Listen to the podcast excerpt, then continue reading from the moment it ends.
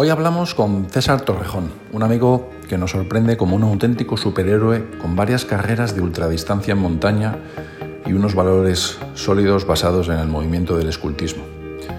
César nos detalla la preparación, el desarrollo paso a paso de una carrera de montaña de más de 100 kilómetros y las pistas para superar las barreras psicológicas que se presentan. Es una de las conversaciones que más me han sorprendido. Me quedo sobre todo con la humildad y los consejos de César.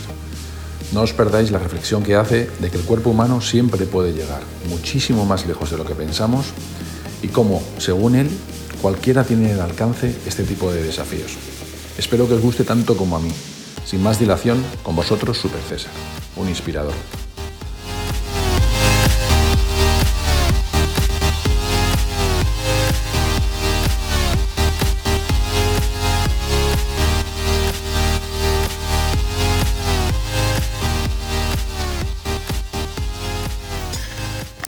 Acompaña un auténtico inspirador. De ahí el nombre del podcast. Em, se llama César Torrejón Rubio. Y bueno, mm, vais a descubrir pues, algo que yo he descubierto hace relativamente poco y que me ha sorprendido. Como una persona normal que conoces desde hace muchísimos años, pues de repente te aparece como Superman en las aventuras deportivas que hace. César tiene 41 años, es alto, está súper fino y muy sonriente. Eh, César, mm, ¿qué estudiaste, César? Eh, dirección de empresas. Dirección de empresas, sí, sí, sí, sí, Trabaja en un banco, trabaja en el BBVA, pero hoy estamos aquí, entre otros sus múltiples motivos, podía ser inspiración por, por su propia vida. Pero a mí lo que me interesa hoy es conocer esas hazañas deportivas que hace y que nos dé algunos secretos para poder quizás eh, emularlas, ¿no? Bueno, luego repasaremos algunas de sus hazañas, pero mm, César practica varios deportes, corrígeme si me equivoco. Uno de tus deportes fundamentales es la orientación, que luego nos, contará, nos contarás en qué consiste.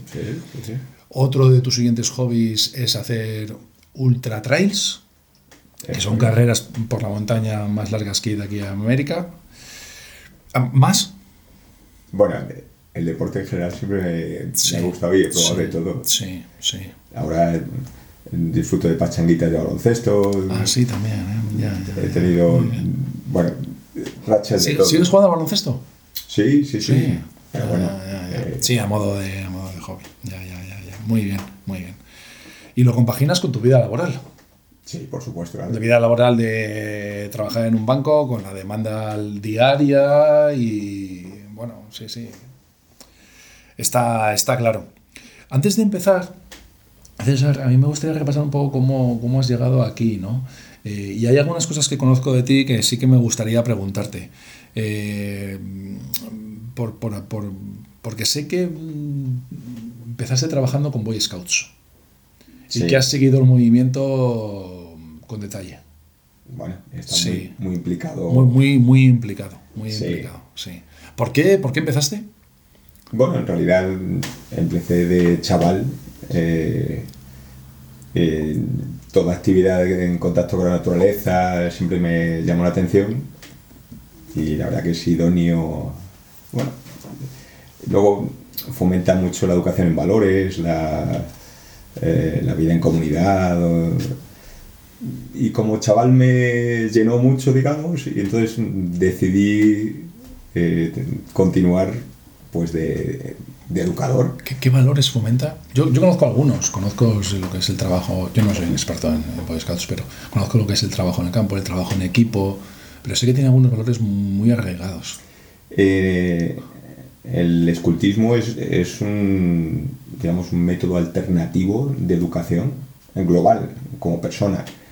Eh, en realidad pecamos mucho, yo creo, de la educación académica. Eh, siempre pensamos que en el colegio al final lo que enseñan son materias, pero mm, no educa en valores, no educa en compañerismo, no educa en el cuidado de la naturaleza, en, el respeto, en, y todo ese, toda esa otra educación que yo creo que tiene mucho más valor que la meramente académica, eh, se trabaja muchísimo en, los scouts. De hecho, es su principal fin. ya, ya, ya. Sí, que, que, es razón que solo se trabaja una parte académica, está claro. Sí, sí. ¿Eso cómo se trabaja con todo el tiempo con juegos, todo el tiempo con tiempo en la naturaleza? Eh, bueno, se va adecuando un poco con la edad de, los chavales. Sí, está, muy, muy, muy eh, estandarizado, ¿no? Lo que es por edades, tal. Está muy trabajado. Castores, lobatos, scouts, raiders. vas, avanzando por edad. Y en realidad, en, en, todas esas edades se va trabajando más o menos lo mismo, eh, pero de una manera totalmente diferente y se hace siempre como dotando de un protagonismo total al chaval. Eh, primero en el juego y luego es un sistema de educación por la acción. Se aprende haciendo, no, no de palabra. Ya, ya, ya, Entonces, al final lo que buscas son personas comprometidas con la sociedad, eh, que tengan hombre, una mentalidad solidaria, pero sobre todo lo que digo, en la acción eh, se buscan que los mayores, los, rutas, eh, pues estén implicados en asociaciones bueno, con fin social. de hecho, que estén fuera de los scouts involucrados en donde tengan más inquietud como personas, digamos. Y que luego en la edad adulta, pues todos nos queda ese bueno, ese pozo mm, de pensar un poquito en, más allá de lo que nuestra sociedad nos va llevando en la vida, ¿no? Ya, ya, ya, ya. ¿Y esa, esa educación se transmite desde los propios valores fundacionales hacia abajo en función de la edad? Sí, bueno, al final eh, ya digo que es, es, una metodología que está ya muy marcada. Es una metodología guiada. Eh, sí, totalmente. Eh, y se va adaptando y luego dentro de lo que son los monitores o los educadores eh, tienen que ingeniárselas para inventar y desarrollar actividades que vayan encaminadas a esa, a esa educación. Con lo cual, al final está esto constantemente implicado, mm, lleva mucho tiempo, hay que dedicarle mucho, mucho tiempo y bueno, yo creo que dota de iniciativa, de, inquietudes, del resolverte las cosas por ti mismo, de buscarte tú la... Un, viaje de scouts es un viaje de acampada, en teoría. Sí, sí, acampada, eh, En el que se prepara una serie de actividades a los niños en función de las edades para que hagan trabajo en equipo. Sí, sí, sí. Al final los responsables, los monitores tienen muchas reuniones para ir elaborando todas esas actividades, primero ir detallando unos objetivos. ¿Y qué, se hace, por ejemplo? Eh, lo bonito, digamos, que son continuadas en el tiempo, que no es como cuando alguien va a un campamento mm, de otro tipo, ¿no? Estos son chavales que se les coge de pequeñitos y están en el grupo Scout durante muchos años. Con lo cual, si, si se detectan carencias o dificultades en algún chaval, en realidad se van trabajando eh, o se intenta potenciar justo esos aspectos eh, a lo largo de los años. Eh, ya, ya, ya, ya, joder, Se hacen actividades todas las semanas realmente, al, margen de los campamentos. Eso ya, ya, Lo cual es, es, mucho más continuado. Ya. Y luego a nivel luego, de los vínculos afectivos que se crean, es como una gran familia las sensaciones que uno tiene, por ejemplo, en los campamentos y en, esas edades tienen como una intensidad, un valor... Sí, porque además son muy controladas en el tiempo, claro. Sí, sí, sí. Claro. Vamos. Eh, yo, yo, yo, no conozco nada del escultismo, pero es que se, o sea, no se fomenta la competencia. No, aunque tenemos que educar que la sociedad es competencia pura. ¿Y eso cómo se gestiona ahí dentro? Bueno, no, no es nada. un juego lo gana alguien. Eh, bueno, sí, sí, sí. Y eh, hay que animar a que, en realidad, si hay que educarles para la sociedad, eh, hay que educarles en que tienen que intentar hacerlo lo mejor posible. Y que la sociedad exige que lo hagan bien. Mm, pero no quiere decir que haya que pisar al de al lado para hacerlo Ya, uh, ya. o destacar. O puede haber juegos, diferentes juegos en los que cada uno de los niños destaque. No, y al margen se demuestra muchas veces que trabajando en conjunto se logran muchos mejores resultados que intentando destacar a manera, de manera individual. Ya. Entonces, bueno, hay muchas maneras de enfocarlo. Mm, Bueno, Todo el, siempre con tiempo, todo el tiempo, la mayoría del tiempo en contacto con la naturaleza. Sí, bueno, en las actividades semanales no es, no es fácil poder eh, Sí. hacerlo, pero en, en cuanto de ocasión y las agendas lo permiten, que cada vez esas Ya. cosas están más complicadas, pues sí, evidentemente se sale al, a la naturaleza. ¿Sigue teniendo tanto auge, tanto auge en el escultismo? ¿O Con el desarrollo del deporte base, quizás. Eh, posiblemente no, no solo por el deporte base, sino por la cantidad de actividades que hoy en día tienen los chavales. O sea, puede que haya cambiado en ese aspecto. Sí, sí, sí. Sigo teniendo un gran Sí, desarrollo Sí, muchísimo. y yo creo que el valor que tiene es tremendo. Ya digo, muchas veces las actividades que tienen los chavales eh, son música, inglés, Sí. volvemos un poco a los temas Sí. académicos. Sí. Y todo esto queda bastante de lado. Y como persona, em, yo le doy un valor mucho más grande y creo que me ha marcado mucho más que, que cualquier estudio que haya realizado en la juventud. Sí. El amor por la naturaleza y por el monte parece claro. Sí, sí, sí, desde luego que sí. Sí, sí, sí. ¿Sigues vinculado al movimiento? No, no. No. Tengo referencias porque al final al, al grupo al que perteneces le tienes un apego, un, Es un, ¿A qué te refieres con un grupo que perteneces? ¿A un grupo con el que te has desarrollado? El, el escultismo al final se desarrolla en, en grupos scouts, que Sí. en cada ciudad suele haber varios. Sí. Y esa es como tu pequeña gran familia donde pues tú estás en contacto con tus otros compañeros de manada, los lobatos, luego pasas a la tropa Sí, con- sí, sí, o con tus responsables. Son, claro, convives muchas horas, tomas muchas decisiones o mm, te implicas en muchas actividades. Eso une mucho. Mucho, mucho. muchísimo, indudablemente. Y entonces, bueno, pues procuras tener eh, el contacto de saber cómo le va a, a tu grupo scout. Sí, sí, claro, ¿no? y te has criado con ellos. Claro. eh, has pasado años de infancia y años. Yo, yo tuve la fortuna de coger a chavales pequeñitos de, de Lobatos Sí.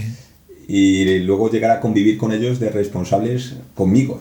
Eh, Ya, ya, ya. Y haberlos tenido durante tantos años, verles crecer y ver luego, bueno, pues que, que muchas de esas chavalitos superan con creces lo que mm, podías pensar o esperar de, ellos. A, a- a mí desde hay algunas cosas que me llaman muchísimo la atención para bien. Por ejemplo, es la igualdad de sexos absoluta.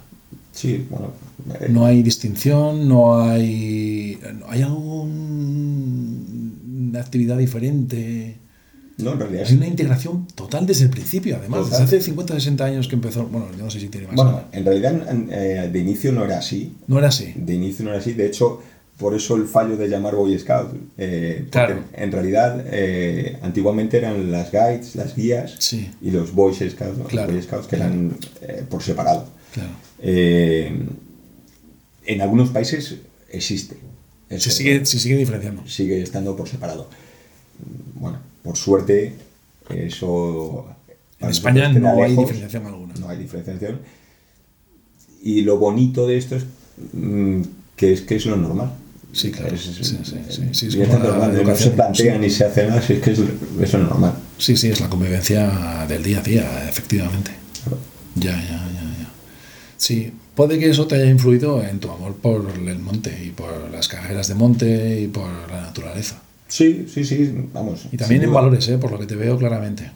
Sin ninguna duda. Yo mm, creo que mm, como persona es lo que más me haya podido influir, hombre, evidentemente con la educación de, Sí, sí, de padres. mis padres, Sí, pero eh, influye, y aparte son tantos años, una edad joven, que yo creo que te modelan como, como persona. Ya, sí, sí, está claro. Y luego, como dices tú, de cara al tema de actividades que luego desarrollo, Sí, sí, sí, sí, sí, eh, sí. sí que influye mucho en la manera de afrontarlas, Sí, también. sin ninguna duda. Vamos a ver, ahora aquí aprovecho yo para hacer un pequeño resumen. Yo tengo aquí apuntados, porque no, no, no no me ha pasado el listado de carreras que haya hecho.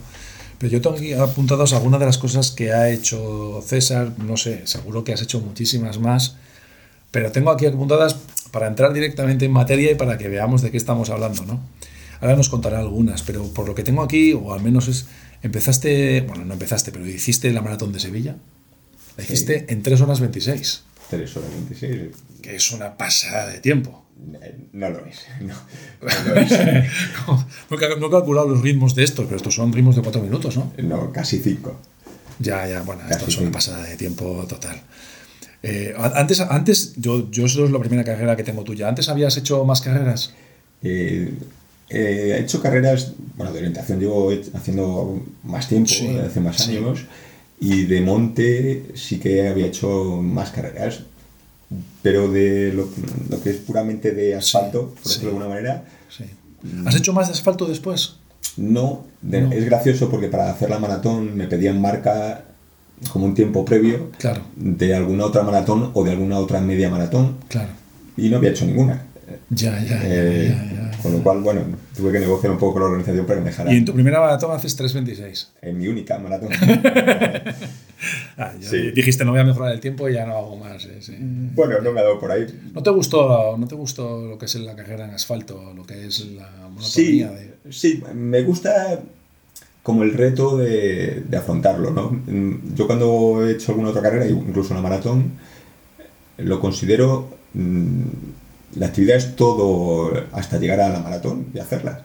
Es toda la preparación, eh, todo eso es lo que te tiene que gustar. Sí. Eh, la maratón es una experiencia, porque al final exige unos entrenamientos con cierta disciplina si quieres mm, tener un determinado objetivo. Eh, entonces, como tal, sí me gustó, pero me gusta más el, el monte. El, el monte, ya, ya. Yo tengo aquí que hiciste una carrera Los Montes de Vitoria de 62 kilómetros en el 15, de 8 horas 40. Le, he hecho dos veces. Has hecho dos veces. No, te, no, te, fue suficiente con una y dijiste, la repito. Bueno, la, la finca dos veces y posiblemente el año que viene volvamos ahí. Tengo aquí apuntada también otra, la Ultratrail de Beasain, 168 kilómetros. Sí, la, 40 horas. En un milaca. Sí, efectivamente. Eh, con un desnivel de 11.000 metros. Positivo, sí. Sí, sí. Sí. Es un poco macarra. Sí. ¿Esto es lo más bruto que has hecho?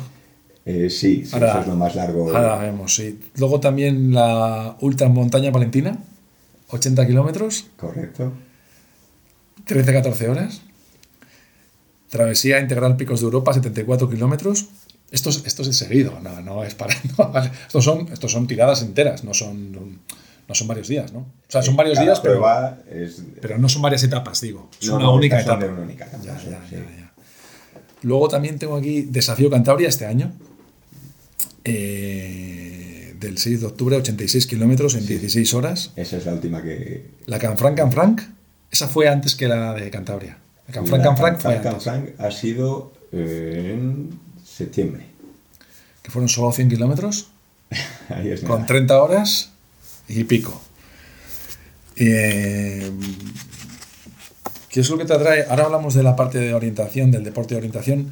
¿Qué es lo que más te gusta de hacer este tipo de carreras?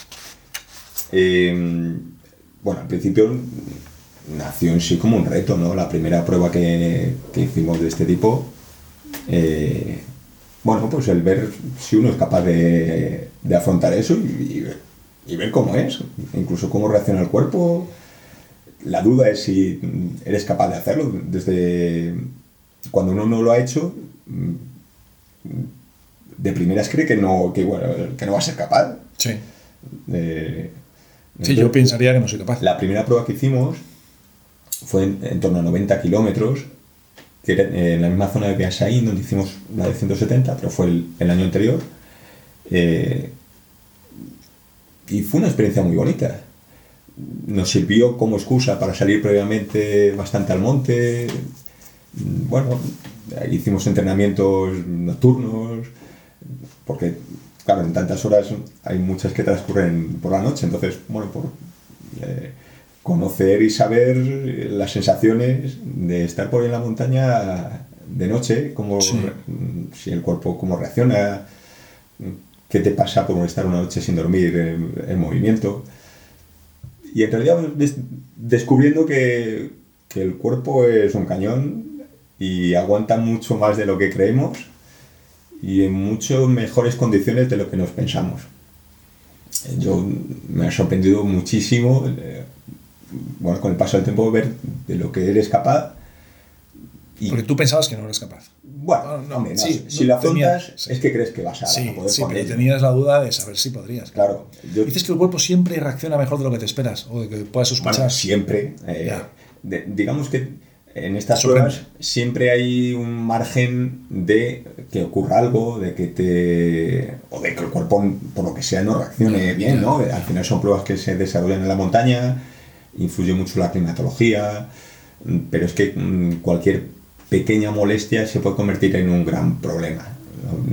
Una pequeña molestia de estómago, eso puede ser un problema terrible al cabo de las horas y del esfuerzo. Ya, ya, ya. Pero bueno, por suerte hemos librado de eso por ahora. Yo, aquí tengo la de San Frío, Cantabria, que por lo que me has dicho es la más bonita. Bueno, mm, todas tienen su aquel. Todas tienen su encanto. Sí, sí. Al final nos gusta ir, bueno, hablo en plural porque tengo la suerte de ir siempre acompañado. Sí. Entonces... Eh, vas, con un, vas con un equipo. Eh, bueno, en general voy con, eh, o con mi hermano o, con un amigo, con Alex, eh, o los tres juntos. Sí. Y bueno. Vas con él toda la carrera. Toda la carrera, por suerte. O sea, no es, no es uno y el otro, no, vas con él toda la carrera. Podríamos ir separados, porque son pruebas individuales, pero la verdad es que, sobre todo las horas de noche y, y luego las últimas horas de la prueba, hombre, se van haciendo más duras, sobre todo a nivel psicológico. Sí. Eh, y eh, el ir acompañado es una, una suerte terrible. O sea, la, la, gente que... Esto lo hace mucha gente además, ¿no? No, no hay poca gente. No, no sé cuántos corredores hay, pero está dando una afluencia increíble. Eh, en la mayoría de las pruebas es muy difícil conseguir dorsal. Sí, ¿no? Se agotan los dorsales. En general hay muchas pruebas que en media hora sí. se agotan los dorsales. ¿En serio? ¿Y la gente va acompañada o va sola? Hay de todo. Hay de todo. Hay de todo. Eh, yo creo que tiene mucho más mérito el que va solo, ya digo, sobre, por la cabeza. Por la parte psicológica. También es cierto que luego enseguida te unes a otro participante, eh, sí. porque al final, bueno, enseguida o al cabo de las horas, claro. porque en, muchas pruebas al final compartes muchos kilómetros con gente que no conoces de nada. Eh. Claro, claro. Tú vas a una prueba ahora me cuentas cómo te preparas y demás, pero lo que es la propia prueba en sí. Mm, la mayoría de las pruebas se suele salir como a las 10, 12 de la noche del día previo. Por ejemplo, esta Canfranc se sale a las 12 de la noche. A las 12 de la noche del, viernes, generalmente son el Del viernes, generalmente son el fin de semana. Entonces, llegas allí a Canfranc, hay un polideportivo en el que te registras, tal. Sí, en el dorsal. ¿Conoces, ¿Conoces a todos los participantes? Bueno, conoces, no, vamos, allí te relacionas con los participantes, tal. No, no, te creas que en estas pruebas hay. No. Generalmente va gente de toda España. Sí. No, de dónde eres, tal, cómo lo ves. algún, comentario. Sí, pero no. Pero no es que. Pero está muy organizado, vas allí. Sí, sí, sí. Eh, sueles querer. Eh, comer algo, eh, preparar el material. El momento así como de un poquito de más tensión es el previo a la, a la prueba. A la prueba, te, te, Estás como deseando que empiece, empiece. Y de hecho, ¿Tienes, que, ¿Tienes que estar mucho tiempo antes? Eh, bueno, generalmente suele haber una charla técnica sí. de la organización. Sí. Eh, más que nada por, bueno, ya digo, son pruebas que se desarrollan en la montaña, con lo cual el tema de seguridad es importante y es sensible. Ya. Entonces suele haber esa charla donde explican un poco el material obligatorio. Eh, material obligatorio que es dorsal, chaqueta, manta térmica, silbato, móvil, linterna, GPS. Sí, depende de la prueba. Polar, lo que sea. Claro, eh, en algunas nos han obligado a llevar crampones para la nieve. Ya. Depende de la prueba en sí. Y te lo revisan que lleves todo en la mochila. Sí. Van uno por uno viendo, lo tienes, lo tienes. Efectivamente. Eh, está bien eso, está bien. lo ocurre más que nada para que en el desarrollo de la prueba todos vayamos lo más seguro posible. Porque la tendencia de un corredor, que si lo quiera tomar muy en serio, sería reducir cuanto más posible el peso y no ir con cambrones o con... Sí, sí, sí, así es. De hecho, en muchas pruebas pues suele haber penalizaciones porque le revisan a mitad la prueba y, Ah, sí, y ¿eh? nos lleva el, Ya, ya. alguno de los Ya, materiales exigidos. Entonces, estás un rato antes de la prueba. Se supone que has descansado o no, o tal. Bueno, en mi caso, suelo ir después de trabajar. O sueles ir después de trabajar. Claro, sí, suele ser un viernes, viajamos y tengo la suerte de que Alba, mi mujer, bueno, me suele acompañar y suele, bueno, pues al menos conducir ella. O sea, te levantas a trabajar a la oficina, llegas a las 8 a la oficina, acabas a las 3 y sales echando leches a Canfranc. Eso es, sí, Joder. sí, sí. Llegas, llegas, te cambias. Sí, suelen, eh, últimamente está de moda y está bien que nos suelen dar de cenar pasta y demás la organización Sí. para que carguemos ahí bien de hidratos Sí. para la prueba. Y al final, pues, eso, te cambias de ropa Sí. o vas a la charla Para las cosas. y deseando que... Porque deseando lo ideal sería mm, poder dormir algo, por ejemplo, en esa tarde, en esa Claro. previa a la carrera. Pero en general, esta es como medio intranquilo, ¿no? Por la prueba. Yo no soy capaz de dormir, Ya, ya, ya, ya, ya, ya, aunque vendría bien. Entonces, a las 12 de la salida sale todo el mundo al mismo tiempo. Sale todo el mundo al mismo tiempo. Porque es una carrera, vamos, que no. Eso sí. es. Ya, ya. Los primeros kilómetros a mí me suena y vas, y agobiar un vas- y poquito. vas corriendo. Vas corriendo porque la gente sale con muchas ganas. Sí. Yo siempre digo lo mismo, que si la gente, cuando hacemos una de 100 kilómetros, digo, pero vamos pensando que son 100 kilómetros. Está- sale la gente como muy fuerte, ¿no? Eh, estas carreras, lo que hace la organización es poner determinados mm, puntos de corte Sí. en el tiempo, Sí. eh, pues en determinado kilómetro y pasar antes de tal hora. Sí. Y el que venga después ahora ya no lo dejamos continuar. Y generalmente los primeros puntos de corte suelen ser más exigentes Ya. eh, que luego eh, los Ya. que van siendo más adelante. Ya. Entonces, los primeros kilómetros suelen ser más nerviosos, por decirlo de alguna manera. Ya. La gente quiere ir lo más adelante posible, porque en cuanto vas atrás se forman, bueno, al final son senderos de montaña y demás, entonces se forman más atascos, por decirlo de alguna manera. Claro, y puedes, puedes querer ir más rápido y no puedes. Claro. Pero a medida que avanzan un poquito los kilómetros y los metros de desnivel, mm, ya nos empezamos todos a separar a nuestro ritmo y, y vamos a nuestro aire Ya, ya, ya. Y vas con linterna, por supuesto. y vas con, vamos con el frontal. Con el frontal, Eso sí. es. Ya, ya. Eh, la organización tiene todo el recorrido marcado por la montaña, hacen Sí. un trabajo tremendo, porque al final... Como lo marcan con balizas. Pues al final suelen colocar o pequeños banderines o, Sí. o cinta de marcaje. no, no hay riesgo de perderse. No debería. Eh, general- eh, están marcados eh, habitualmente eh, para incluso que se vea bien en circunstancias de poca visibilidad. Si hay niebla. Sí que hemos vivido en alguna ocasión pues momentos de duda. Lo que sí sabes es que si avanzas y no ves rápidamente alguna otra marca, mm, Es que te has, eh, bueno, ya. pues que es mejor que te des la vuelta. Pero hay, una marca cada 50 metros. Depende de los tramos. Eh, hay tramos que la distancia es, ¿Son senderos o, son- es, o es el monte salvaje? Hay de todo. Hay de todo. hay tramos que es por pista, por un camino, Sí, que entonces sí. a lo mejor hay una marca cada mucha Sí, distancia, y hay pruebas y hay tramos que son, bueno, pues campo a través, Ya, ya, ya. y ahí, bueno, son más cercanas Ya, las, marcas. Entonces sales a las 12, sales con buen ritmo, eh, te haces 10, 15 kilómetros, Sí, lo- los primeros kilómetros pasan muy rápido, pasan muy rápidos. O sea, en esta de 100 kilómetros, por ejemplo, de la Canfranc fueron 100 kilómetros, ¿no? sí, sí, Los sí. primeros kilómetros que pasan rápido, ¿cuánto es? No, bueno, pero más que el tiempo en sí, es la sensación de lo rápido que van pasando. Vale. Entonces, los primeros kilómetros van despacio, pero ¿cuántos son? No, es, eh, es un tema totalmente de percepción. Ya. Sí que es cierto que van más rápido, porque, bueno, eh, están más, más fuerte, más Pero fuerte. aquí, por ejemplo, en la última que hiciste en Canfranc, los primeros 10, 20 se te pasan volando. Pero, ¿cuántos, ¿Cuántas horas han pasado? Tú en Canfranc tardaste 40 horas, hemos dicho, ¿no? No, alcanzan como 30. 30, 30, 30, 42. Bueno, eh, mira, salimos a las 12 de la noche de, de Canfranc. Eh, el recorrido es muy. es una prueba muy abrupta, digamos, muy, muy montañera. Y bueno, primero nos suben por unas montañas de un lado del valle, volvemos a bajar al valle, subimos a un pico que hay que subir dos kilómetros verticales seguidos, 2.000 metros de desnivel del tirón. Pues eh, ahora mismo no recuerdo exactamente el kilómetro en el que está, pero vimos las primeras luces del alba en esa, en esa montaña. Di que hay mucha diferencia entre participantes.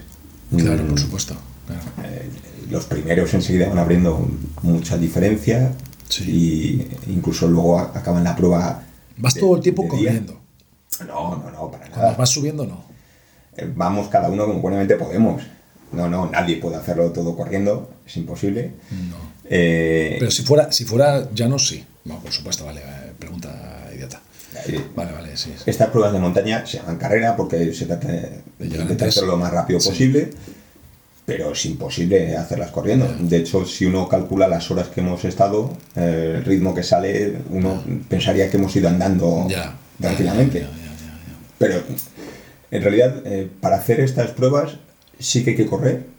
Eh, habitualmente están pensados los tiempos de mínimos, digamos, Sí. o los máximos exigidos, para que la gente vaya trotando, porque hay muchos tramos que es imposible correr, Sí. y luego hay que tener en cuenta los tiempos de habituallamiento, Claro. de comer algo. Aquí, aquí en estas carreras te dan, te dan el habituallamiento ellos, no tienes que llevar la comida tú. En- en- hay habituallamientos cada determinado número de kilómetros. Sí. al margen cargamos con comida. Geles y demás para ir. Porque al final entre un punto y otro de habituamiento, pues a lo mejor transcurren 4 o 5 horas por la montaña. Al final estamos por encima de los 2.000 metros de altura. Eh, si ocurre cualquier cosa, es- aparte estamos en... el- estás llevando el cuerpo en Sí, esfuerzo sí. y hay que tener como cierta disciplina de, De ir. de ir comiendo y bebiendo constantemente, aunque el cuerpo no te lo pida. Aunque Ya, ya, ya, ya, hay que en eso Y la primera, la- esa noche la pasas bien porque vas fresco. sí, sí, sí. Aparte eh, vas con más gente, es el momento que Ya, los corredores van más agrupados, eh, vas con ilusión. O sea, esta parte de la carrera, el primer tercio de la carrera vas, vas bien. Sí, sí, sí. Vas bien. Si no vas bien, No te, entra, cosa. va- no, no te entra el cansancio. Vas bien y ya ves amanecer. Estás deseando que amanezca. Porque, porque en el monte Las claro, no se ve se nada.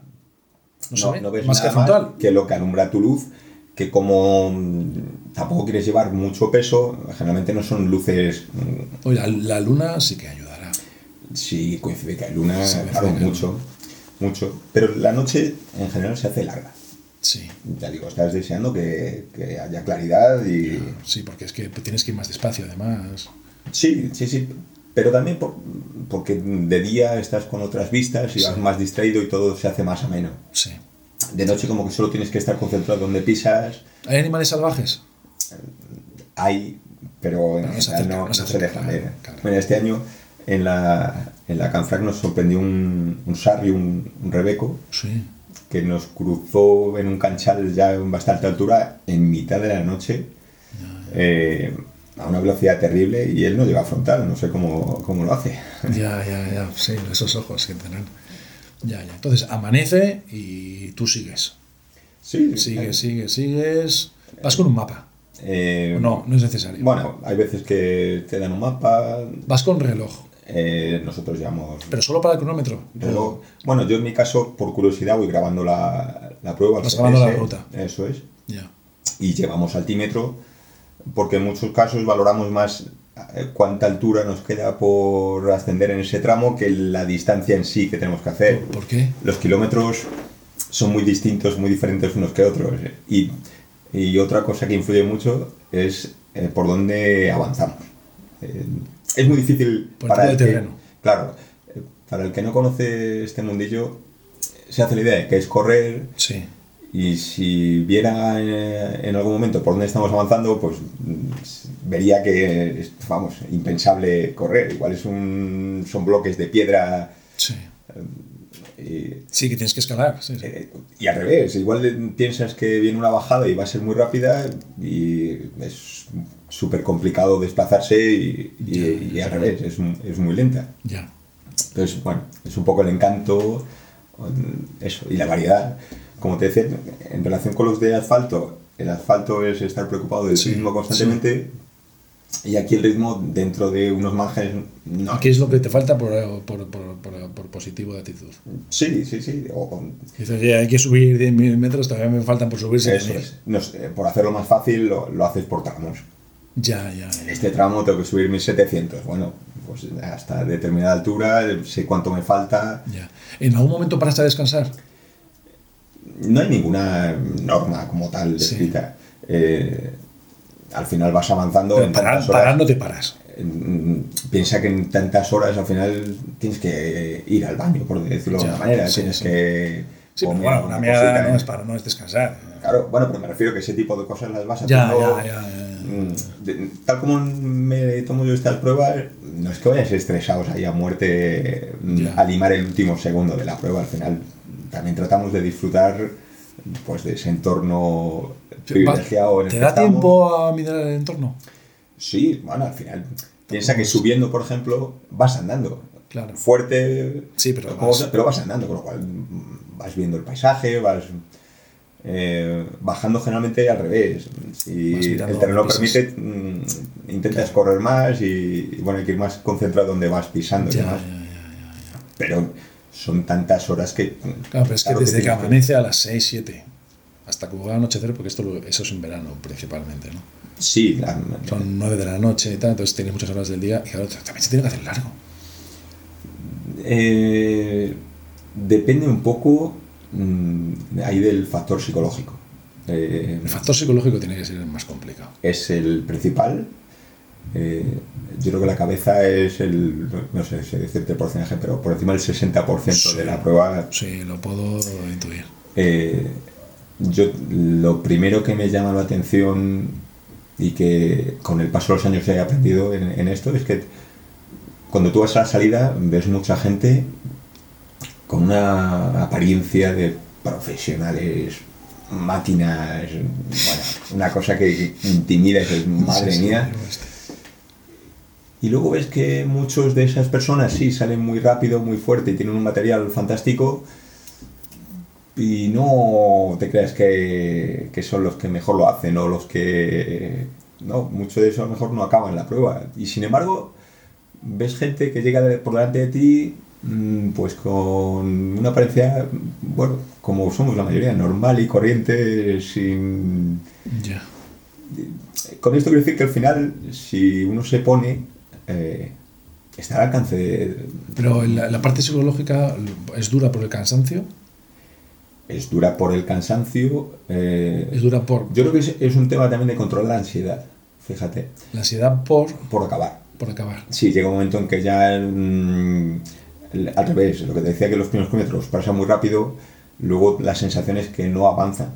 Claro, es que tú, imagínate que tú hiciste 30 horas, claro, tú estás en la hora 15, que son las 3 de la tarde del sábado, y claro, ya dices, joder, es que me falta todavía la mitad.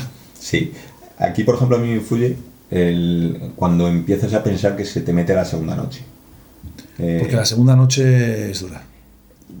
de cara al cuerpo, a mí en mi caso sí, eh, porque ya en- vas más cansado, de cabeza no vas tan fuerte.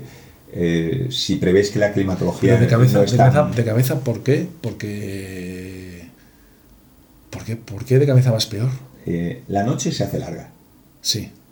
Ya. Larga, eh, con lo cual el pensar que otra vez, pues por ejemplo, te tienes que poner otra vez más ropa de abrigo, tienes que volver a sacar el frontal, eh, que vas a volver solo a ver la luz de tu Ya. frontalito. Que va a ser muy larga. y que a lo mejor eso posiblemente son las horas más frías.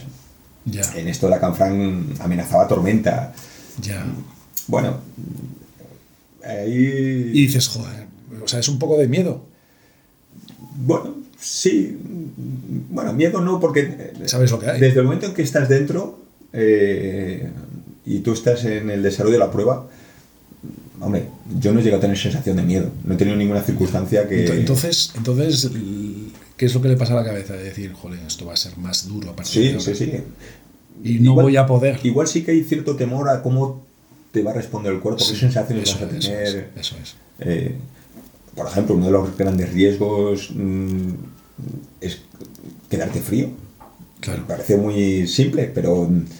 eh, Y el pasar frío, el quedarte frío, eh, en montaña es un problema grave. Sí, Sobre todo si llevas un esfuerzo grande encima. Sí. Que el cuerpo no va a entrar en calor mm, eh, Sí. fácilmente. sí. Entonces, Entonces el peor momento son las 8 o 9 de la noche cuando ya ves que viene la oscuridad otra vez. sí, sí, sí, psicológicamente. Psicológicamente sí. Y sin embargo, en esta, por ejemplo, la Canfrán, eh, en cuanto se metió la noche, avanzamos y acabamos la prueba bien. No tuvimos ningún problema ni. Se mete la noche y tú sigues avanzando, avanzando, avanzando. Bajas un poco el ritmo, deduzco, porque no ves tan bien.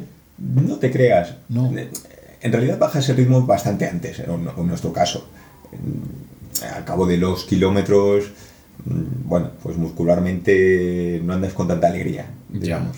Entonces Eh, vas, progresivamente vas bajando el ritmo. progresivamente vas bajando el ritmo y sin embargo luego tienes momentos de lucidez por Sí, claro, sí, sí, eso es extraño. o bien entramos eh, que son más llevaderos y sigues corriendo Y todo este tiempo te has ido habituallando. ¿Qué te dan los habituallamientos de comida? bueno, generalmente son cosas de- para comer fácil y rápido Sí. Eh, suele haber mm, algo de fruta plátanos Sí. eh, frutos secos chocolate eh, Pero es, pero es todo comida. es todo comida No son batidos, no. es- No, no, no, no.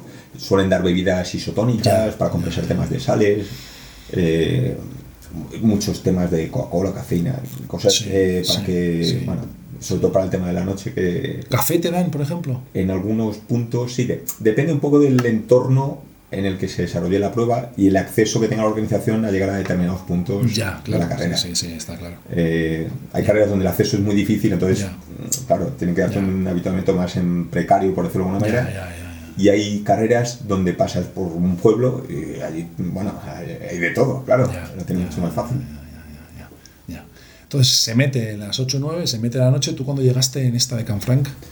Pues mm, llegamos, no sé si en torno a las 5 de la mañana, una cosa así. O sea, ya de, o sea, claro, ya vienes con, la vienes con motivación de que ya la noche no va a ser entera.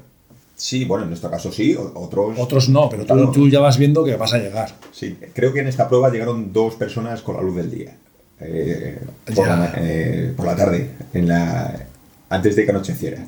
Ah, joder. ya, Antes ya. de que anocheciera. Oye, oye, oye, bendito sea, ya, ya me gustaría a mí llegar. ya, ya. Pero bueno, no, hombre, en realidad luego no tienes... Ah, tú dices que llegaron el sábado por la noche. Eso es. eso Ah, es. yo pensé que era domingo por la tarde. No, no, no, no.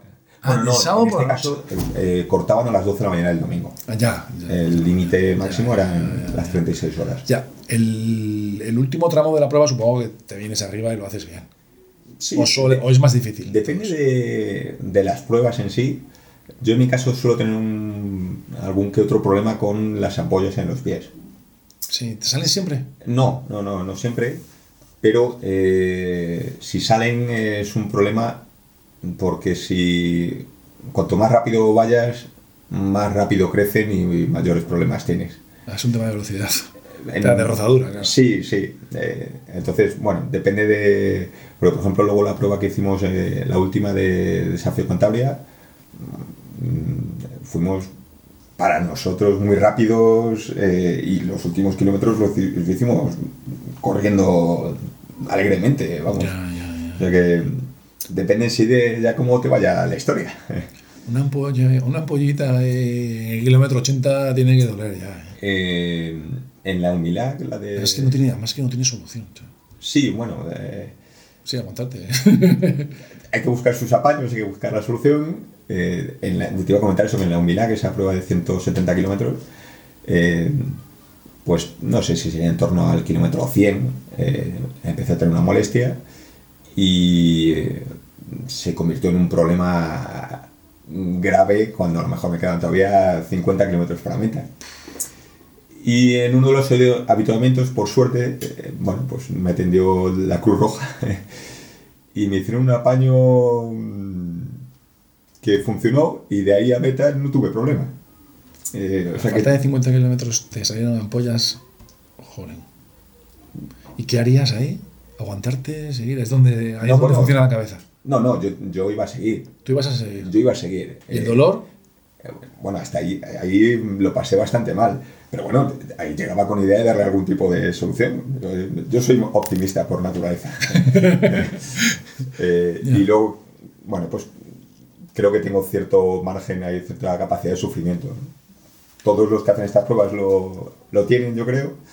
Eh, bueno, pues yo tengo cierto margen o cierta capacidad de Pero- sufrimiento o lo, lo relativizo.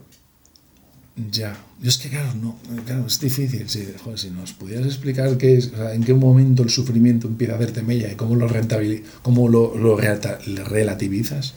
Porque El- es que claro, sufrimiento es que todo el cuerpo, Sí, en, en estas pruebas cualquier cosita pequeña, como se repite muchas veces y durante muchas horas, se convierte en algo... complicado. Hay cosas absurdas, como una pequeña rozadura, la típica de la sila o los pezoncillos, o Sí, tal, sí. mm, que hay que tener mucho, mucho cuidado porque aquí se convierten en Para los pezoncillos van tapados y van con, con vaselina. Yo en mi caso eh, utilizo vaselina, Sí. sí. Parece una tontería, pero Sí. es que eso acaba siendo heridas.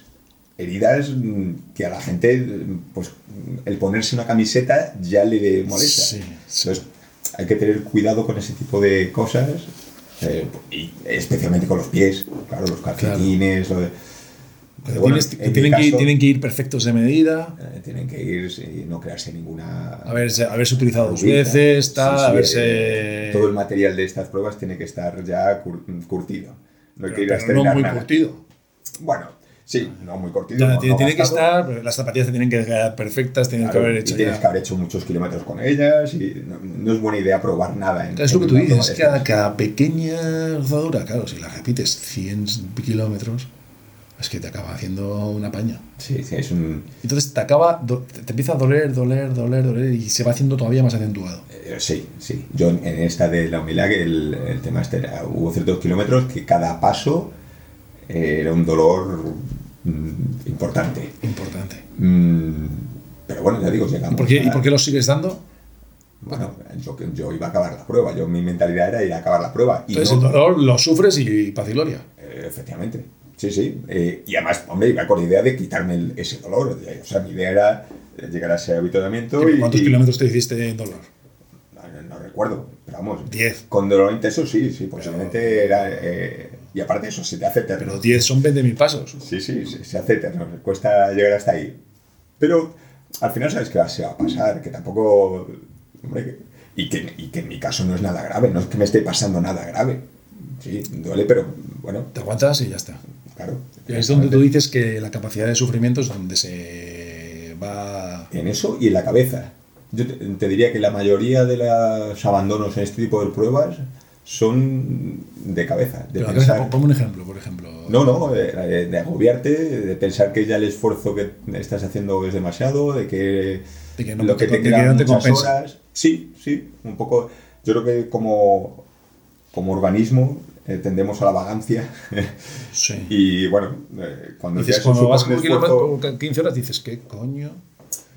en mi caso no suele ocurrir. No, Pero si has ido hasta allí, Claro. has pagado la inscripción, te has vestido, te has puesto, joder. Además, yo- yo pienso que el reto es, en realidad es cuando empieza.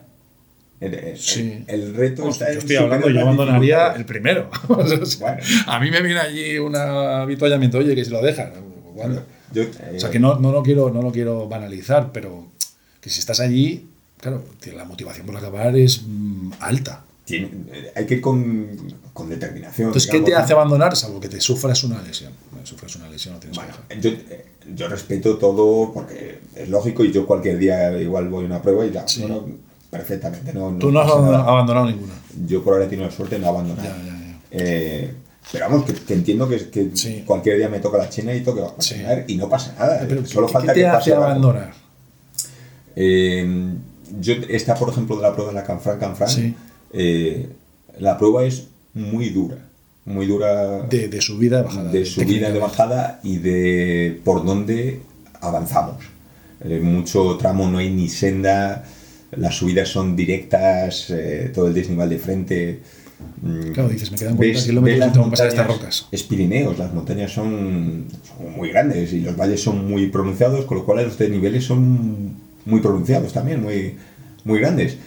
Y psicológicamente te- es más duro afrontar y mirar el montañón entero que tienes que subir y de, cuando lo has bajado mirar el siguiente que lo tienes que volver a subir. Hombre, psicológicamente hay que estar no sé, como con cierta paz de decir, bueno, Ah, estamos vamos a ir con calma y vamos a ir haciendo paso a paso. Pero, ¿En qué te ayuda tu compañero? Ah, muchísimo, a nivel mm, de motivación, de Dices, joder, estoy distracción. aquí con otro. Claro. Bueno, en mi caso, mi, diré que mi compañero eh, Alex y mi hermano eh, venimos de los scouts. Sí. Con lo cual entendemos mm, también tanto un poco la vida y el- este tipo de actividades de la misma manera. Y nos conocemos después de tantos, tantos años, eh, nos unen tantas cosas, que bueno, existe una hermandad, un, eh, que si uno lo está pasando mal, el otro está ahí para, para animarle y, Venga, no te preocupes, tal. Ahora lo solucionamos, tal. Y, y el pensar Que de una forma sola no te podrías automotivar. Sería muy complicado en esas circunstancias. Sí, bueno, pero también tienes que tener tus trucos y tus... eh, mira, eh, hace un par de años estuve preparando una prueba, eh, se llama la Irua Undiac, ahí en, en el País Vasco, que es de 100 kilómetros, también de montaña, y entrené bastante y me encontraba bastante bien físicamente, y el fin de semana antes de la prueba, eh, pues y fue una carrera de orientación, con tan mala suerte que me di un golpazo en el tobillo, se me hinchó el tobillo, me tuvieron que dar dos puntos y Dos puntos en el tobillo, ¿eh? Sí, sí. Vaya golpe. se me hinchó el, el- bueno, pues como que tuvieras un buen esguince, pero en realidad no venía de una torcedura, sino de un golpe. Ya.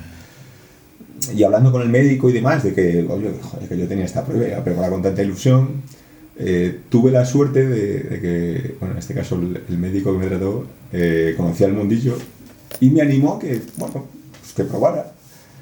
Que al final no tenía, mm, que lo que tenía era hinchado el tobillo por, por el golpe, pero que no era, eso, un esguince ni otro tipo de lesión.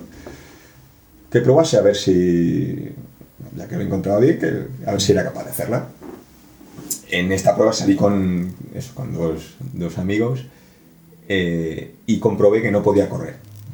Porque en cuanto quería alzar más el pie, me, me dolía el, el- el tobillo. Pero vi que podía andar rápido. Eh, entonces, bueno, en los primeros kilómetros me querían esperar, me querían esperar. Y yo al final eh, iba todo el rato intentando convencerles que se fueran, porque, vamos, que yo iba a ver si podía hacerla tranquilamente como pudiera, que si me tenía que retirar, me retiraba. Sí. Y en ese, pues en torno al kilómetro 15 así, eh, se fueron Se fueron. adelante. Era lo lógico, lo que, vamos, de hecho a mí casi me sentía mal por Sí, está claro. sí. Casi yo creo que si hubieran seguido conmigo, Sí. lo habría dejado por ellos. Eh, bueno, pues pasito a pasito logré acabar la prueba, no sé, bueno, casi 20 horas estuve haciendo la... Y el tobillo mm, no me dolió. Mm, Me dolía si quería correr, pero me permitió andar rápido, rápido. Eh, Es, la respuesta a lo que has dicho al principio, de la respuesta del cuerpo humano es increíble. Mucho más de lo que Sí, pensamos. sí, sí. Y en situaciones de sufrimiento y demás es cuando realmente se demuestra. Pasa que no, no sabemos. Pero Alguien que no hace este tipo de retos no suele experimentar hasta ese punto, pero, Pero también es más el temor al sufrimiento que luego un sufrimiento que a lo mejor eh, Sí. tú igual crees que lo vas a pasar muy muy mal y eh, tienes un miedo Sí. terrible y luego lo haces y en realidad no eh, lo pasas tan mal no es, no es cierto que lo ya, sí puede ser. tú te habías montado tu película mental Sí, sí, de sí. que- ¿Se, se entrena esa capacidad de sufrimiento y- o, o la, la última carrera es igual que la primera? eh, hombre yo creo que aprendes y, y- y te vas conociendo Te vas conociendo, sí. aquí iba a enlazar un poco con lo que habíamos hablado de los scouts Sí, Eh, una de las leyes scout, eh, bueno, todo se da una simbología, una forma, y una ley que a mí me, que me gusta mucho que dice que el scout sonríe y canta ante las dificultades. Bueno, es muy idealista. sí lo eh, es. Sí, sí, sí. Pero es una manera, una idea de enfocar eh, muchas cosas en la vida, mm, bueno, que, que me gusta tener presente, al menos por intentarlo en la medida de lo, Ya, de lo posible. ya, ya. Entonces, cuando estás pasándolo mal, el optimismo es fundamental. Por supuesto, y el, pensar Sí, que- no, el pesimismo te, te hunde. te hunde de, de hecho, es que muchas veces el, pesa- el pasarlo mal es de cabeza. si es que, Sí, sí, estoy de acuerdo. Sí, Yo, sí. yo lo digo porque en, esta, en este tipo de En todo, carreras, eh, en todo. En este tipo de carreras y en problemas diarios, Sí, sí, en sí, problemas sí. laborales, problemas. Sí, sí. Es así. Pero eso en este tipo de carreras, eh, a lo mejor tú estás eh, pensando en que lo estás pasando mal y sin embargo el, el cuerpo está avanzando y, y viene una montaña y tú la subes. Sí. Eh, y lo piensas fríamente y dices, pues si es que eh, eh, estoy tirando para adelante y no hay en- Sí, objetivamente eres- ningún problema. Eres, eres tú mismo, el que te puede limitar eres tú mismo, es tu cabeza. Pero bueno, yo digo que esto es un tema mucho de motivación. creo que está al alcance de la mayoría de las personas. Mm, Bueno, vamos a eso, César, no al alcance de la mayoría de las personas. ¿Tú entrenas? pero yo entreno, pero es que eso es parte de la motivación. O sea, el hacer una prueba de estas es prepararte para hacer Te una tiene que prueba gustar. Lo que has dicho, porque yo conozco muchos amigos míos que hacen la maratón, pero lo hacen solo con el fin último de la maratón. Porque lo que es el proceso, para ellos es un auténtico infierno. Claro, bueno, pues... La rigidez, la disciplina, tal. Para ellos es un auténtico infierno. Muchas veces, cuando acaban el maratón, me dicen: No, no, yo no voy a hacer más porque es que el infierno que he pasado para prepararlo. Claro. Y, eso- y lo que decías tenía todo el sentido. Que tú no te puedes. Entonces, el entrenamiento que haces te tiene que gustar. Eh, Tiene sin- que ser. Sin ninguna duda. O sea, Todo el proceso, porque si no. para mí No cualquier cosa de estas es... ¿Y cómo te preparas para esto? Bueno... eh, ¿Todos los días? No, no, no, que va, que va. Bueno, y menos con la vida cotidiana que llevamos es muy difícil compaginar todo. Ya. Eh, pero bueno, como el deporte en sí me gusta y solo mantenerme activo, yo creo que todo suma, ¿no? Todo, Sí. pero para mí es una excusa perfecta eh, para obligarme a salir al monte, mm, por suerte para compartir pues, con, con Alba, con mi mujer, con eso, con los amigos, con mi hermano. eh, todo eso, mm, como persona, digamos, ¿no? a nivel personal o social, eh, a mí me encanta. Al margen de las propias actividades en sí. Ya, ya, ya. Pero vamos, que es una excusa estupenda para salir al monte, hacer rutas, visitar sitios fantásticos. Pero, pero sales los fines de semana, vas y haces kilómetros en el monte. Sí, sí, sí, sobre todo cuando estoy en, en determinadas épocas del año, Ya. eh, procuro salir. ¿Con un plan concreto? ¿O salgo, hago y.? Intento variar, yo no soy muy metódico ni tengo una disciplina terrible. eh, No, es este día tengo que hacer tres horas, este fin de semana tengo que hacer este desnivel. de- intento meter desnivel, intento meter mm, horas y kilómetros, pero bueno, intento compaginarlo con, con el resto de... No puedo emplear mi tiempo exclusivamente en esto, pero bueno, pues si tenemos un, eh, un fin de semana con la familia en, en Pamplona, por ejemplo, tengo Sí, familia, sí. pues yo intento madrugar y pegarme mi escapadita y intentar estar de vuelta para comer y, y estar el resto del tiempo con la familia. Ya, ya, ya. Aquí al final también, bueno, agradezco que me permitan. Ya, ya, ya. Y te quedan fuerzas después para el resto del día. Porque si yo me meto 20 kilómetros por la mañana en el monte, después de comer, que no me venga a buscar. Pero, hombre, hay días que cuesta más si, te has- si me he pasado un poquito. ya, ya, ya, ya. Pero como en general el ritmo, ya digo que no es una de mis preocupaciones. Es más un tema de meterte de desnivel, Sí, meterte en mi tiempo, caso es más de aguantar. técnica también de monte, Bueno, piedra, subir, bajar. sí, bueno, ahí me gusta, soy bastante cabra y en eso me viene también el- la parte de orientación, Sí, el deporte de orientación, sí, como campo otra vez. Sí. Esa parte la tenemos. Esa parte bastante- fortaleces muchísimo todos los músculos. Sí, y coges cierta destreza, ¿no? Agilidad de, de moverte claro, en, en, claro. Digamos, zonas más complicadas. Claro. O sea que esa parte, bueno, yo creo que la manejamos bien por nuestra parte orientadora. Ya, ya, ya. Entonces llegas en Canfranc a las 5 de la mañana y ¿qué haces? Eh, bueno. Eh, pues, Lo primero es Sí, sí, despertar- de- a Alba, que estaba en la furgoneta. Ya, ya. Eh, ya, oye, ya he llegado. no, bueno, ya- haber llegado más tarde y me levantabas más tarde. Tal. Sí, sí, caso fue así. Pero nada. Pero llegas destrozado. coger ropa Pero para ir a la llegas, ducha. llegas destrozado. No. ¿Llegas Eh, bien? Hombre, llegas contento por llegar a meta. mm, no estás destrozado, en realidad no estás destrozado. Entonces, Eh, lo que sí estás como deseando, pues eso, ducharte, Ya. igual comer algo y acostarte. Porque igual sueño, por ejemplo, sí que tienes. Sí, Llegas- claro. ya sí, claro, no hemos hablado del sueño, porque claro, estás tan activo que no te... Pero te entra sueño. Sí, sí, no, la segunda noche entra sueño. Entra en, sueño. en nuestro caso, no- sí, nos entra sueño. Y Pero te- entiendo que te pueda entrar cansancio, pero sueño, si no, si no paras... mm, sí, Eso hasta que no lo vives es curioso. Sí, en serio. O sea, te entra sueño corriendo. Entra sueño corriendo o caminando. eh, en- el más extremo que hemos vivido fue en la humildad, que, que tuvimos que pasar la, noche, la segunda noche completa. Claro. Eh, Vamos, los ¿A de qué nuevo. llegaste? Pues igual a las 10 de la mañana o a las 11 de la mañana, a las 10, creo. Eh, y tienes una sensación de que, de que en cualquier momento te, te duermes en marcha. En serio, ¿eh? Sí, igual somos un poco flojos porque Sí, hay otras personas que aguantan. No, no, flojísimos, flojísimos. Bueno, yo he hablado con. con- ¿Y vas, ¿Y vas hablando todo el tiempo con tu compañero? No, no, en tantas horas Pues, hay ratos de todo. De hecho, por la noche hay muchos ratos de silencio. eh, porque yo ¿Y creo que. de, qué, ¿Y de qué hablas? Uy, de todo. hay, veces que está relacionado con la carrera, con lo que estamos haciendo, y otras cosas de a tipo personal o Ya, de. ya, ya, ya, de lo que sea. ¿no? Sí, sí, eh, no, no, hay de todo. Y luego vas encontrando con otros participantes que, bueno, pues al final te conoces y le preguntas por pruebas de su zona. Eh, en muchas pruebas eh, hay gente de organización volcada que, te, que están animando a los participantes. Ah, sí, que, voluntarios que te acompañan, Claro. O, o gente que está haciendo rutas de montaña que al Ah, ¿te cruzarte, cruzas con ellos? claro, sí, te- te- ya, ya. bueno, reconocen o que saben la prueba que están Ya, haciendo. ya, y- en eso el ambiente... Pues llegas, te duchas, entras en calor, si has tenido algo de fresco y tal, y, y te duermes. Y, te acuestas. Y te duermes. Es curioso porque, bueno, dependiendo del día o de tal, hay veces que te duermes y otras veces como que luego encima te cuesta dormirte, que parece una contradicción.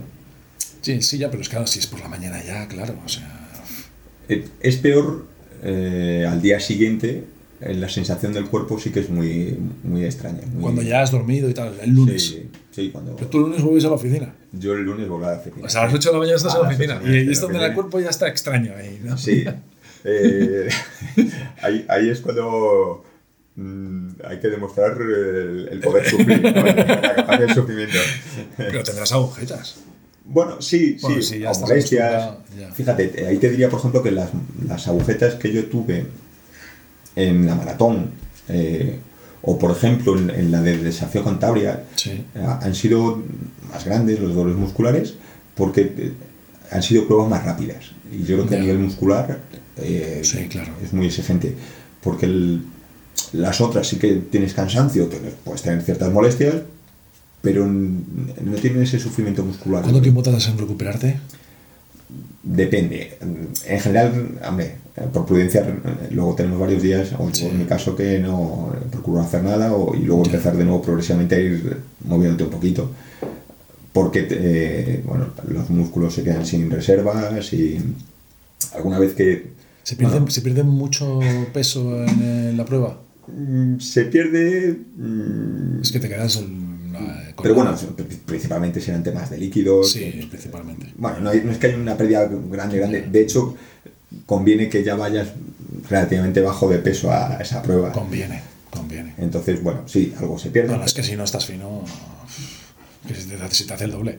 Es que llevas una mochila de 5 Pero mira, te litros. diré, por ejemplo, que este, que este año, después del desafío Cantabria, Sí, que el- pues igual salimos el viernes por la noche, eh, acabamos el sábado por la tarde, el domingo por la mañana hice una prueba de orientación. joder. Eh, evidentemente no estaba para correr a grandes ritmos, pero bueno, ya que bueno, Alba iba a correr, pues Ya, aprovechamos y Las pruebas de orientación son, son diferentes, ¿no? Yo, no, soy- yo no, no- no era un experto. Una prueba de orientación es una prueba en la que tienes un origen y una salida y una serie de etapas o de mm, balizas que hay que ir recogiendo por la montaña. Con un mapa muy detallado. Lo pondré en la página web, pondré una copia del mapa para vuestra información. Eh, y tienes que hacerlo en el menor tiempo posible, pero son, son pruebas, no son, de, no son de sufrimiento, son pruebas técnicas. son pruebas rápidas y técnicas, no hay que no comparar unas cosas con otras, ¿no? Ya. Llegas, su- suelen empezar por la mañana eh, a una hora prudencial. No, bueno, hay veces que relativamente temprano, eh, Ya, porque al final ya, ya. son pruebas eh, individuales y contrarreloj, Sí. con lo cual, bueno, suele haber como un sorteo de horas Ya, ya, ya, ya. y hay un, pues a lo mejor tres horas o cuatro de diferencia entre el que sale primero y, y el último. Te dan un mapa nada más llegar, o sea, nada más empezar. Eso. Antes no. En cuanto te entregan el mapa es que ha empezado tu tiempo de carrera. Y tienes que estar leyéndolo unos, unos minutos. O Bueno, ya empiezas a moverte. En realidad, eh, el Tú deporte- mira pan y vas. Efectivamente. Eh, es mm, leer el mapa en carrera, en movimiento. Y tomar decisiones en, No debe ser fácil, En ¿no? marcha. Porque el monte tienes que ir mirando por dónde vas, ¿no? No, no es fácil, depende del terreno también, por el que te vayas desplazando. Ya, ya, ya. Y bueno, todo se entrena. Todo se, Tienes unos tótems que tienes que ir registrando para poder llegar. Eh, tienes unas balizas, Ya. eso es, que tienes que ir eh, encontrando en, en orden Ya, ya. y que, bueno, Una hora, hora y media, media hora. depende de lo bien y lo mal Ya, que se ya, te dé. ya, ya. En esto no hay un tiempo... Es un deporte completamente. Está, está relacionado porque es en la montaña, pero es completamente diferente al de No tiene, resistencia. ver, no tiene nada que ver. No tiene nada que ver, ¿eh? En el de carrera. ¿Cuál tiene, ¿Cuál tiene más seguidores? De carrera de montaña. El de montaña con, con diferencia. Con sí, diferencia. Sí, sí, sí. Ya, ya. Con diferencia. Eh, digamos que como deporte es mucho, es técnicamente mucho más exigente la orientación, Sí. eh, mucho, mucho más exigente. ¿Qué tienes que saber? Tienes que saber orientarte en la montaña perfectamente. Sí, bueno, hay que conocer el, el deporte en sí, eh, cómo son los mapas que utilizamos, qué mm, código de colores se emplea. ¿Cómo, cómo aprendes esto? Eh, Bueno, Compañerismo. En realidad, los chavales hoy en día aprenden, aprenden digamos, con la, la escuela, con, con talleres, con porque eso hay una parte que, que O digamos, sea, hay clubs de entrenamiento de orientación. sí, hay clubs de orientación, hay, Sí, sí. eh, y luego, mm, como en todo, se aprende haciendo, eh, practicando, confundiéndote mil veces e intentando ir aprendiendo de esos errores. eh, bueno, Pero sí que hay afición, ¿no? Es un deporte desconocido, al menos para mí. Pero sí que hay afición. Sí, es, yo creo que es un deporte que está en expansión, está creciendo. Sí. eh, hay muchos educadores que lo están utilizando porque es muy completo. Eh, tiene esa Tiene parte, esa parte física. y esa parte psicológica o, mental de tomar decisiones. De... No, nunca se hace en equipo. Hay ciertas disciplinas que sí, sí, sí. Hay ciertas pruebas eh, que se hacen en equipo y hay de hecho algunas pruebas que lo que hacen es, en vez de darte un recorrido en línea, te establecen un límite de tiempo para que Ya, tú ya, ya. decidas qué puntos de controles mm, ir a buscar en el, y el que Y, y más. después de hacer el desafío de Cantabria, que, que son 86 kilómetros, 16 horas, esta sí la hiciste rápido, ¿no? Sí, sí, es el terreno en realidad es lo que explico antes. No tiene nada que ver unos con otros. Sí, tengo yo aquí entre mar y montaña, que va desde San Vicente de la Barquera hasta que a Espinarama, ¿no? Espinama, eso es al lado de Fuente D. A al lado de Fuente D. Sales a las 12 el sábado y tienes 22 horas. Eso ya, es. ya, ya, ya, ya, ya. Eso Después de esto te haces el domingo cuando llegas, Sí, bueno, pero lo te mío, haces una delimitación. lo mío es vicio y aparte lo es vicio. No, me lo haces por gusto. Yo ya digo, este caso iba a participar en ya, mi ya, mujer. ya, ya, ya, ya. Y bueno, en vez de quedarme tirado en la furgoneta, pues me fui a. Ya, ya, ya. Al monte estás, muy, estás muy entrenado. ¿Qué Bueno, más haces? pues ¿Qué más haces? ¿Haces, haces, haces mm, controlas la alimentación? Mm, Como normal. No, no. No bebes no- alcohol. No me gusta especialmente, no. no, no, no, no. Pero por Pero gusto. comes, no pero es por- normal. Como normal. No me cuidas la alimentación como cualquiera, intentas comer. Pero tomas hidratos, tomas. Sí, pero tal. me gustan. Quiero decir que no es que quiera tener un cuidado especial o controle mucho las cantidades o. No, ni siquiera antes o después de carrera, no. No, no. Mm, yo, hombre, cuando mete, cuando viene mejor época del año, ¿no? Sobre todo cuando viene el cambio de hora y tenemos más horas de luz y, pu- y puedo salir más veces a, a hacer deporte, a correr o... Al final eso, esa misma dinámica de ir metiendo horas y O sea, no te privas de un postre ni nada. No. nada. No, ya, ya le he dado No, buena no. Sí, no sí. no. Ya, ya, ya. Eh, yo creo que aquí cada uno tiene su, su punto de equilibrio. ya. Eh, bueno, cuánto sacrificar a cambio de qué beneficios tengo. Bueno, pues yo busco, Ya, me encuentro sí, un equilibrio donde sí. me encuentro cómodo. También es muy importante que tu mujer te ayude y, te, y le guste y te acompañe, porque si no, es, no, no es un deporte que te exija mucho, pero sí las veces que lo haces, claro. No, son, no- son deportes caros, ¿no? Bueno, Bueno, las inscripciones son 100 euros. Sí, al final si te pones a sumar todo es caro, porque el viaje es caro, el, El viaje es material... Claro, tú al final cuando te vas metiendo en este mundillo, pues quieres tener material que sea bueno, porque Zapatillas sea que sean buenas. resistente, que sea ligero, que... Ya, ya, ya. Bueno, pues al final, como en todo, puedes gastarte lo que, lo que quieras. Y vuelvo a lo mismo. ¿Cuánto, Pues cuánto te cuesta una carrera de orientación? ¿Participar? Las carreras de orientación al final, bueno, como en todo, en- tanto en una cosa como en otra, tienes que estar federado o, o en montaña para las Sí. carreras de montaña o en, orientación para estas carreras de orientación. Y una vez que estás federado, eh, bueno, pues una carrera, cada carrera puntual igual son 7, 8 euros. Pero hay que añadir el viaje, al final Sí, sí, sí, España. sí, sí. Bueno, Bueno, eh, dinero se va. Sí, y si yo quiero empezar a correr por el monte y hacerme esta ultra trail, que quiero además, ¿eh? Eh, esta la Canfranc en verano del año que viene, ¿qué tengo que hacer? Bueno, yo, yo no te recomendaría que hicieras la Canfranc en verano de que viene. Me dices que el año que viene no la haga. Eh, no, no, no.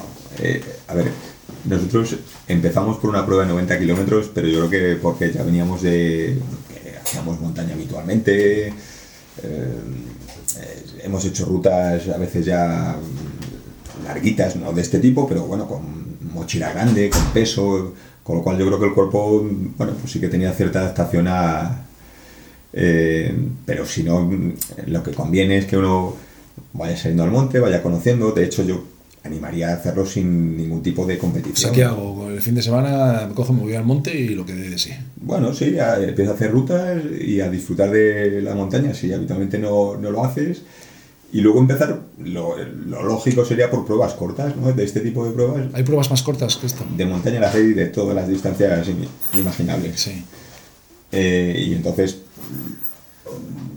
ir conociendo, ir viendo cómo reaccionas eh, sin meterte en cosas demasiado grandes. En este caso, ya te digo, la Canfranc es una de las pruebas más exigentes Sí, sí, que hay en España. sí, sí, seguro. Eh, y en uno de los entornos más montañeros. eh. Con lo cual, bueno, Unas zapatillas de trekking, el material que podemos pensar y... ¿Necesitas algo de, de orientación? No, con un reloj Sí, que te... a ver, eh, si uno sale a la montaña, tiene que ir con seguridad y, ¿Y eso qué significa?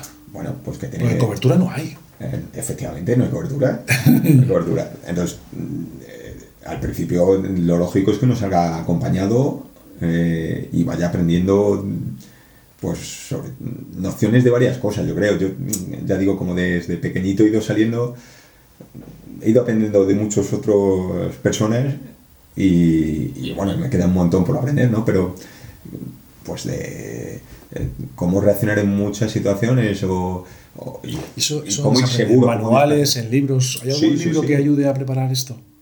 Hay libros, pero vuelvo a lo mismo. Se aprende haciendo. Se aprende haciendo. Yo, eh, vamos, eh, no tengo ninguna duda mm, que tú puedes ir a un libro de hacer nudos, pero tú ponte a hacer nudos. Eh, Sí, sí, eh, sí, está claro. Sí, y sí, sí, sí, sí. orientación en montaña, sí, léete el libro, pero tú sal a la montaña y date mil vueltas por la montaña. Y cuando te hayas perdido 500, Pero tienes que llevar el mapa de la montaña. hoy en día yo, por ejemplo, lo descargo en el teléfono móvil. Claro, es verdad. Eh, sí, sí. ¿Con qué aplicación? Con este Wikiloc. Por ejemplo, sí, sí, hoy funciona día. bien. Sí, funciona bien. Eh, al final es un. Tienes el mapa y lo, puedes, y lo, y lo vas siguiendo con el móvil. Lo puedes seguir, si, Puedes sobre todo si tienes algún momento de duda de, de dónde te estás moviendo. ya está. Ya, ya. Eh, debes avisar siempre. Conviene no ir solo a la montaña, informar de por dónde te vas a encontrar. ya, ya, ya. Bueno, mm, eso, la montaña es un entorno que no controlamos todo, Bueno, montaña también puede ser monte. Tampoco tiene por qué ser los Pirineos. correcto, sí, sí, sí. Puede ser un páramo que tengas que subir y tal, que tenga... Lo que ocurre es que mm, conviene, si uno se va a enfrentar a una prueba de este tipo, eh, en la medida posible entrenar en entornos de ese tipo. Eh, Conviene, claro, conviene estar muy fino, o sea, conviene estar delgado. hombre, eso eh, en cualquier tema así de, de resistencia seguro. Ya, ya, Claro. ya. Pero hay gente de todo, ya digo que en- en- Hay gente que le sobra algún kilillo en estas sí, pruebas. Sí, sí, sin ninguna duda. Eh, Vamos. Sí. Y hay gente que va súper fuerte, que vamos, que llegan varias horas delante de ti. O sea que Sí, o sea que no influye tanto. influye, pero bueno, hay muchas otras cosas que Hay muchas influyen. otras, otras. Claro. Ya, ya, ya, ya, ya, ya, ya. ¿Y tus próximos retos que son? ¿Probar carreras diferentes? ¿Hacerlo en menos tiempo? En sí el tiempo en general no es mi inquietud. No, porque claro, es que de tantos factores, tú te haces otra vez esta misma carrera, esta de, de, de Cantabria, 16, la haces en 14, pero a lo mejor es que llovía menos, más. Sí. No, y para mí ya lo hemos hecho bastante rápido esa en concreto. Ya, ya, ya, ya. ya. No, eh, en general estamos tratando, o voy tratando de conocer lugares diferentes. ¿no? Eh, ¿Cuál, has- cuál ha sido el más bonito? Es difícil decirlo. Eh, posiblemente este año pasado la, la travesera, la de Picos de Europa, Sí. eh, ha sido de las carreras más bonitas que hemos hecho en montaña. Eh, el entorno es una maravilla y las circunstancias de este año, como nevó tanto, esta Sí. prueba fue en, en junio, Sí. claro, hicimos muchísimos kilómetros sobre nieve. El paisaje era espectacular, eh, la experiencia fue Pero la nieve te una mojas. maravilla. Pero nieve te mojas. La nieve te moja, sí, te moja. Tiene, su encanto. Sí, sí, no, sin ninguna duda, espectacular. Sí. Espectacular. Ver, por ejemplo, eh, en la noche una serpiente de luces subir por una ladera de montaña en nieve con la silueta de las montañas en oscuro, eh, eso es espectacular. Eso es espectacular. Y eso, eh, ahí te diría que yo me siento un privilegiado de verdad por, por vivirlo, porque considero que pocas personas... Pueden acceder a esos sitios en esos momentos. Claro, claro. eso. Controlado, además. Totalmente, sí, sí, Ya, ya, ya. totalmente. Esa prueba es, es, mm, es muy dura, mm, pero se desarrolla por un entorno mm, tremendo. Ya, ya, Tremendo. ya, ya. Sí, sí, sí, sí, sí. César, muchísimas gracias. No sé si se nos ha olvidado hablar de algo respecto a... Nada, yo de, ¿Quién, quién te... Dime. de- no, de- lo que iba a decir antes es eso, que, que- que esto yo creo que está al alcance de mucha gente, eh, porque para mí lo que hacen otros muchos, en otros muchos sectores, digamos, otras actividades, o, me parece igual de increíble. Eh, cada uno Yo te conozco, yo te conozco y sé que eres una persona absolutamente normal. Vamos, Me refiero, vamos, que sí, sí, sí, que trabaja 10 horas al día como todos, ¿no? Yo lo que no sabía es que después de levantarte un viernes, de trabajar, de pegarte el viaje, empezabas esa, esa, esa, esa locura. Bueno, eh, Claro, es que eso es un sí, sí, pero complicado. es un, te- es un tema de motivación. Y Sí, sí, uno y si dices que lo puede hacer cualquiera, pues te creo totalmente. Sí, sí, a no Sí, ser que sí, tenga un sí. problema, pero la mayoría de las personas está a su alcance. Otra cosa es que realmente le interese y le compense. La satisfacción de llegar, si disfrutas del proceso, sin duda, pero la satisfacción de llegar tiene que ser una maravilla. Eh, sí, pero sin, Sin- sin escándalos. No, sin- no te creas tú que... em, a mí me gusta llegar, por supuesto, quiero llegar y, y me alegra llegar, pero no... eh, ni estoy eufórico, ni... Sí, no, no pongo... No, no, no. lo- porque como en cierto sentido es que lo veo lo normal, es lo, a lo Sí, que claro, a lo que aspiro, a lo que voy. Sí, voy, a, voy a sí. intentar llegar y, y si todo va normal, creo que voy a llegar. Ya. Entonces, ya digo, como me ha gustado todo el proceso, pues lo disfruto, y, pero sin... Ya, ya, ya, qué estoico eres. No, no, bueno, esa es la sensación que tengo. No, no, no, no, sí, sí, sí, lo digo como, como alabanza. Yo creo que yo creo que, que sí que esa parte de- del escultismo está muy arraigada en los valores. Sí, sí. Tengo aquí apuntado gente que ha sido Boy Scouts y son Neil Armstrong, que ahora está muy de moda, Spielberg, Aznar. Bueno. no, te diré, por ejemplo, que a nivel, a nivel profesional está valorado. Michael Jordan. ¿Está valorado? Sí, sí. eh, Yo, por ejemplo, en el currículum constaba y en las entrevistas laborales Sí. me han preguntado por ello. Y yo creo que valoran pues el hecho de que has sabido que ya has tenido una responsabilidad de gestión, Sí, sí. de toma de decisiones. Yo creo que eso sí te hace mucho en cuanto a los valores en la montaña, del sacrificio, de ese estoicismo, esa, esa tranquilidad. Yo creo que eso sí que sí que es verdad que educan en esa parte muchísimo. Sí, sí, Muchísimo. yo estoy convencido que me ayuda mucho en estas cosas. Lo que vamos a hacer como añadido de este podcast es que la próxima que hagas, que ya, temporada, ya, te, ya ha terminado la temporada, ¿no? Eh, sí, Ahora en mi caso sí. En mi caso sí. ¿Cuándo sí, vuelve a empezar? ¿En primavera? carreras hay todo el año, de hecho, bueno, ahora se desplazan a lo mejor más hacia pruebas en Canarias o, o por la zona de Levante, bueno, donde el sí. clima es un poco más benévolo, pero vamos, yo ya por mí ya me veo satisfecho. Y sí, para primavera o verano, eh, por no complicarme, estas pruebas largas las dejamos para ¿Y entonces. qué planes tienes para el año que viene? Por ahora solo tengo cerrada eh, eh, una prueba en, en Picos de Europa, se llama Desafío el Cainejo, Sí. eh, que no es tan larga, son creo que 52 o 54 kilómetros. Sí, no, no. pero el desarrollo, el- por donde transcurre, digamos, eh, sí que es muy abrupto, muy, muy, muy montañero y está considerado también una de las pruebas duras de, exigentes. Ya, sí, ya, ya. no en sí, en- a lo mejor en horas, no, en desarrollo no, no es tantísimas horas, pero sí, César, muchísimas gracias. Eres un auténtico inspirador. bueno, muy, muchas gracias a ti por darme esta ocasión. Ya, ha sido un placer y el año que viene, en otoño, nos volvemos a sentar para que nos cuentes las aventuras que has tenido en, en- en verano. Bueno, a ver si es verdad. Muchas gracias.